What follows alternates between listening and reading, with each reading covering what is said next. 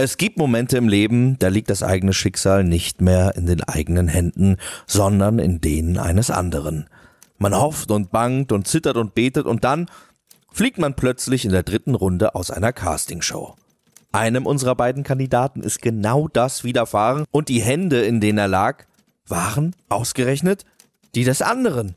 Unglaublich, aber wirklich wahr. Jedoch haben sich die Rückschläge in seinem Leben bisher doch recht gut ausgezahlt. Wenn er zum Beispiel nicht sitzen geblieben wäre, hätte er wahrscheinlich nie Musical studiert. Allerdings sind seine Talente auch außerhalb der darstellenden Künste so vielfältig, dass er vielleicht dann doch hier sitzen würde.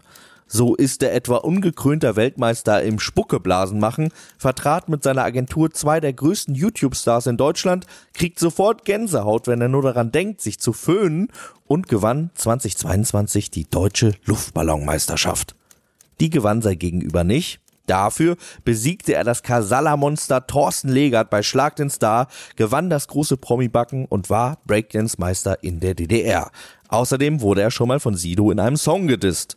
Seine tragische Familiengeschichte verarbeitete er bereits 2005 in einer bewegenden Autobiografie. Trotzdem kennen ihn viele auch heute vor allem als streitbare Fernsehikone und erfolgreichen Unternehmer. Welche Seite lernen wir im nächsten Monat noch von den beiden kennen? Können sie ihren 20 Jahre alten Konflikt beilegen und werden sie hier vor unser aller Ohren zu allerbesten Freunden?